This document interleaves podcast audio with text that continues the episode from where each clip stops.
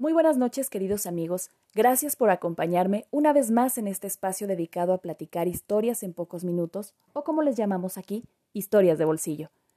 Quiero platicarles que el día de hoy Spotify me avisó que tenemos oyentes en Panamá, en Paraguay, Uruguay y Ecuador.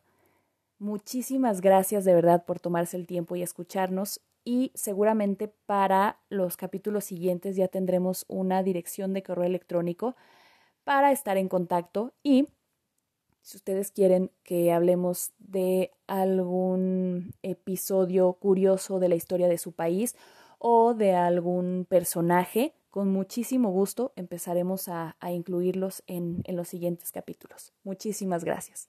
Pero bueno, mientras les cuento que en México, el 21 de marzo, conmemoramos el natalicio de don Benito Juárez, quien es uno de los presidentes de los que más se habla en la historia de nuestro país, porque se dice que es uno de los más importantes. Él gobernó de 1858 a 1872. Muy liberal, ¿verdad? Pero bien que se andaba religiendo el don. Pero bueno, en esta ocasión no haré corajes hablando del benemérito de las Américas y, como seguimos en marzo, el mes de la mujer, y como ya les había platicado que vamos a estar hablando de personajes femeninos, hoy vamos a hablar de su señora esposa, Margarita Eustaquia Maza Parada, mejor conocida como Margarita Maza de Juárez.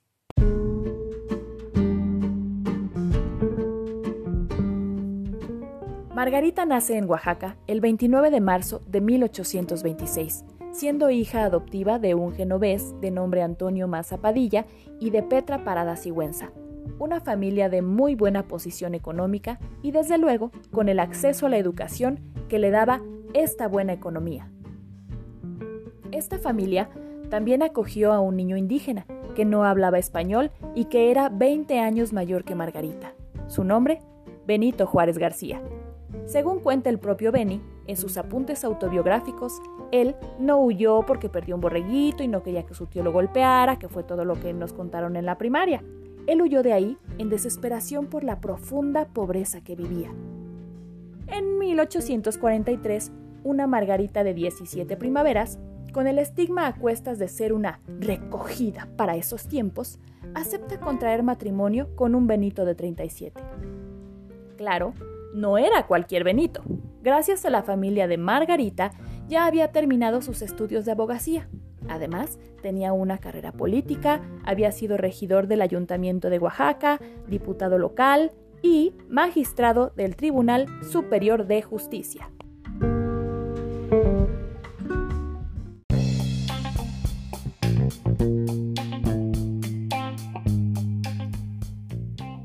matrimonio los convierte en padres de ¡Tarán! 12 hijos, de los cuales murieron 5, aunque hay quienes dicen que solo tuvieron 11 y que murieron 4.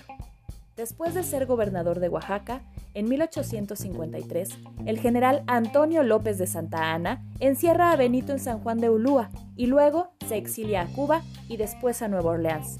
Unos meses después, Margarita tuvo que huir estando embarazada y con seis chamacos a cuestas.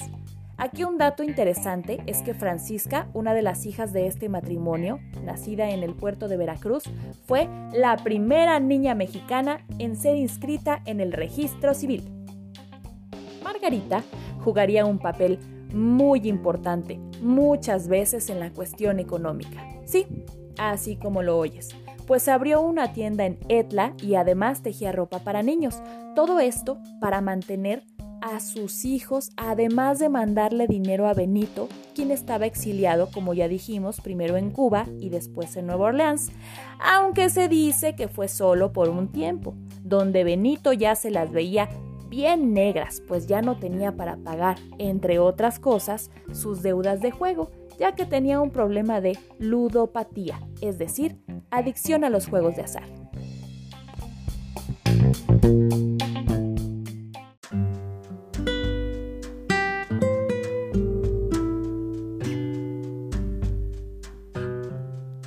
Margarita y Benito tuvieron que separarse varias veces. Por ejemplo, cuando fue coronado Maximiliano de Habsburgo como emperador de México en 1864, mientras Beni se iba, Margarita se quedaba en la Ciudad de México junto con sus seis hijas y se encargaban de reunir fondos para las tropas, para hospitales y para apoyar a las víctimas civiles de la guerra.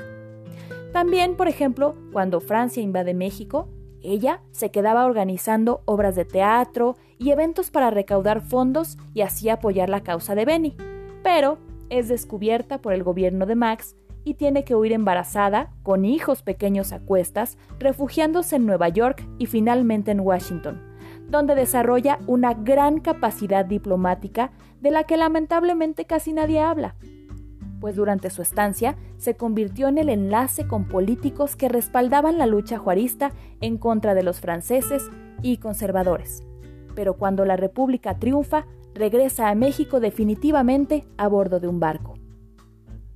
En 2006, la historiadora Patricia Galeana publicó la correspondencia entre Benito y Margarita, donde ella refleja ser toda una liberal, inteligente y hasta consejos políticos le da al buen Beni y donde podemos saber cómo hicieron frente a problemas familiares, económicos y hasta pérdidas de hijos durante los periodos que vivieron separados.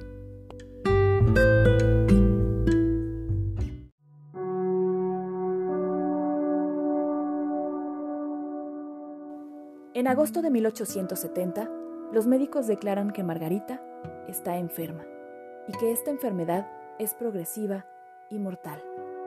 Era cáncer. Margarita se retira de Palacio Nacional a descansar en su casa de campo, una casita que Benny le compró específicamente para esto. Pero Margarita también cargaba una profunda depresión por los hijos que le habían muerto en el exilio.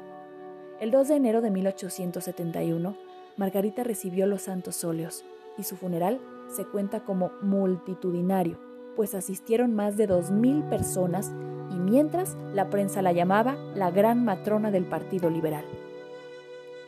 Un año y medio después, Benito se uniría a ella. Ambos descansan en el Panteón de San Fernando, en la Ciudad de México. Muchas gracias por acompañarme en un episodio más de Mi Gato Negro, y te espero todos los viernes en punto de las 9 de la noche para seguir escuchando historias en pocos minutos. Historias de bolsillo. Hasta la próxima.